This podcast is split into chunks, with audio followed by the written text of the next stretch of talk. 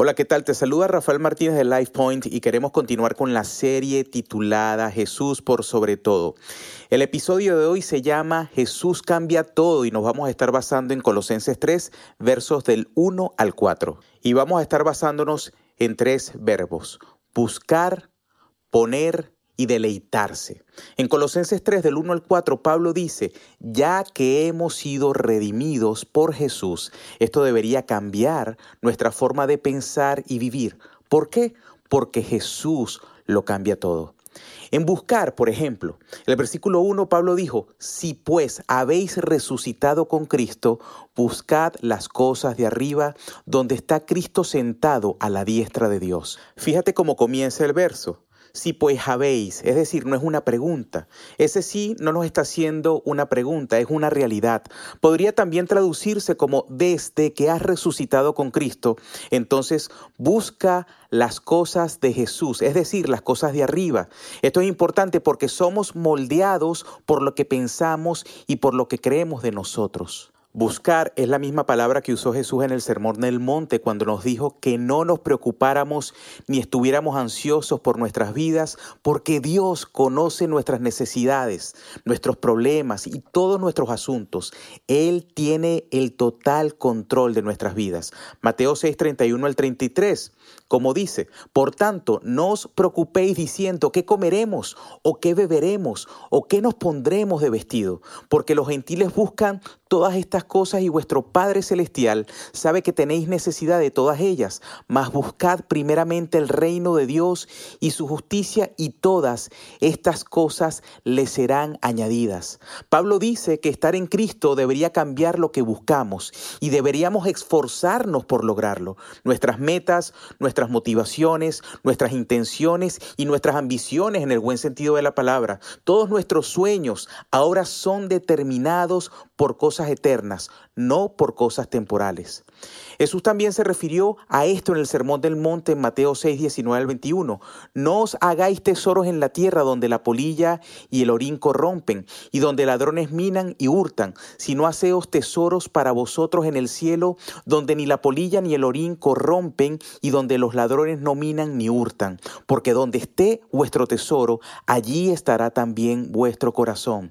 Todos tenemos metas, todos tenemos sueños, aspiraciones y eso es bueno. Pero si no sabes a dónde vas, entonces definitivamente ya llegaste. Y si fallas en planificar, entonces definitivamente planeas fallar. Atrévete a soñar en grande. Pablo no dijo que no deberíamos tener metas y sueños. Lo que dijo fue que Jesús cambia el propósito final de nuestras metas y sueños. Hagas lo que hagas, abogado, médico, si eres enfermero, mecánico, vendedor, maestro, profesor, obrero, cualquiera sea tu profesión u oficio, sé el mejor sabiendo que la razón principal es porque le perteneces a Jesús. Entonces la motivación por la cual quieres ser el mejor es diferente. No es solo dinero o reconocimiento, sino que debes usar tu nueva identidad y posición en Cristo para dar gloria a Dios, para compartir el Evangelio y servir a la gente. Los hobbies ya no son solo para hacerte feliz, son para generar espacios para compartir el Evangelio. La meta de tu matrimonio no es solo para satisfacer tus necesidades, es para que tu matrimonio refleje la relación entre Jesús y su iglesia. La meta de tener una nueva casa no es elevar tu estatus social, sino usar tu casa para construir y edificar su reino. Más que nada, debes buscar las cosas de Dios. Buscad primero su reino y todas estas cosas os serán añadidas. Si el dinero es tu objetivo, tu vida se destruirá cuando no recibas un aumento. Si el reconocimiento es tu meta, entonces estarás acabado cuando no consigas un ascenso o promoción. Si los niños son tu vida, tu vida será un caos si se descarrilan y se desaniman.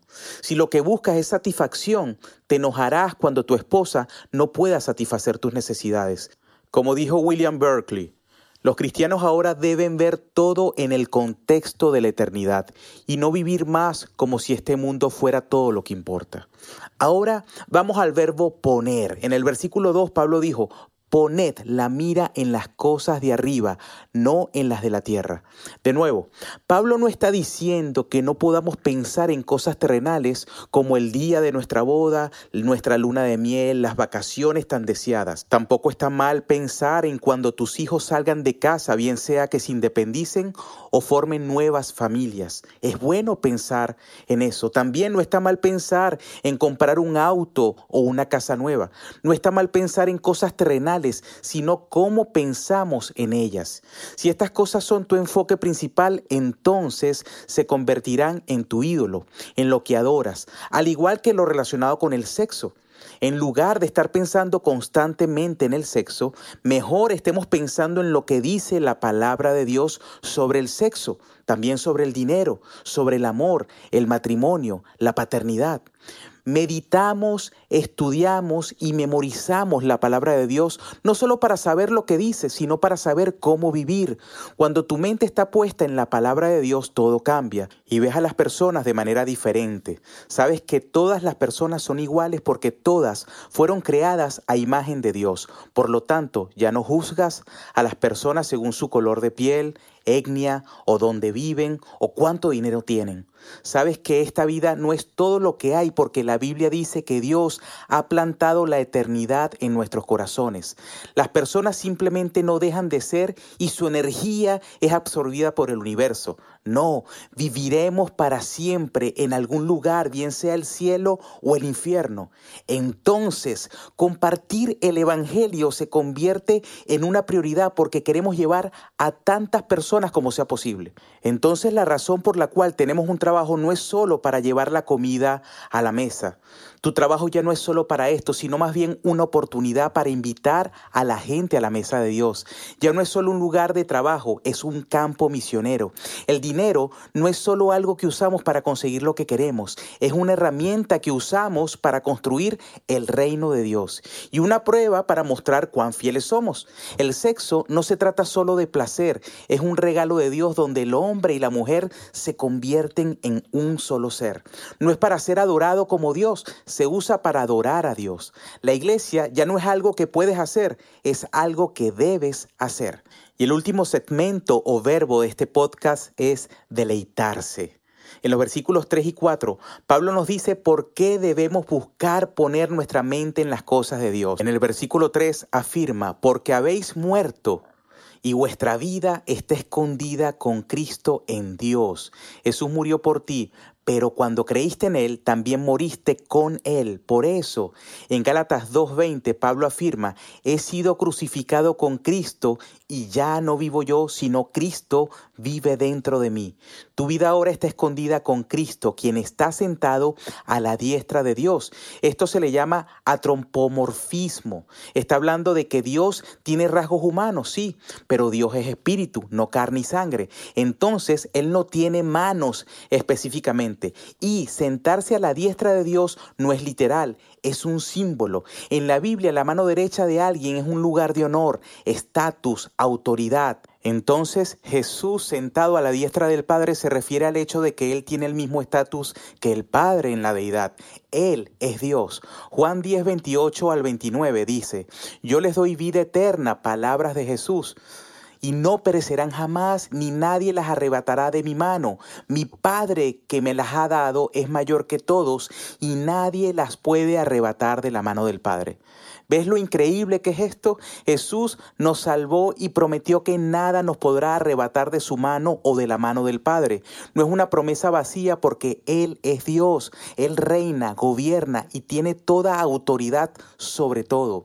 Entonces sus promesas están garantizadas por esta razón es que buscamos primeramente su reino y su justicia.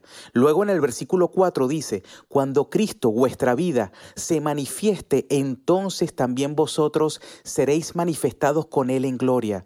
Un día Jesús va a volver como ladrón en la noche. Esto no significa que nos va a robar, significa que va a venir rápido, inesperadamente. Y cuando lo haga, los que están escondidos en Él aparecerán en gloria con Él. Todo ojo verá a Jesús cuando regrese y todo ojo te verá a ti con Él. Debemos buscar poner y deleitarnos en Él, porque Jesús nos ha salvado de la ira de Dios y nuestra salvación es segura. Debemos buscar, poner y deleitarnos en Él, porque Él regresará a buscar a sus hijos. No te distraigas con las cosas que son temporales. Enfócate y vive para las cosas que son eternas. ¿Es Jesús tu Salvador y tu Señor? ¿De qué se trata realmente tu vida? Si se trata de algo que no es Jesús, lamentablemente al final te hundirás como un barco. La mejor manera de cerrar este podcast es orando. Acompáñame en esta oración. Señor, gracias por tus promesas que son magníficas y gracias por recordarnos que lo más importante es poner la mira en las cosas de arriba.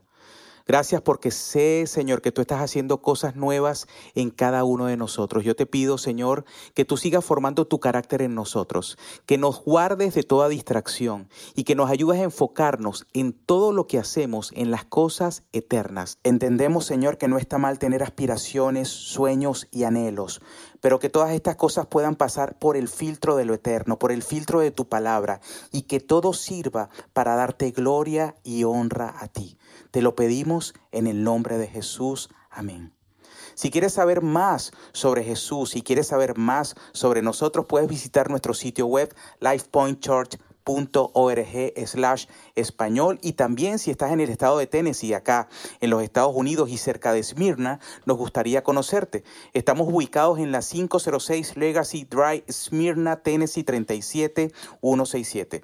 Todos nuestros servicios con interpretación simultánea al español son todos los domingos a las 10 y 45 de la mañana.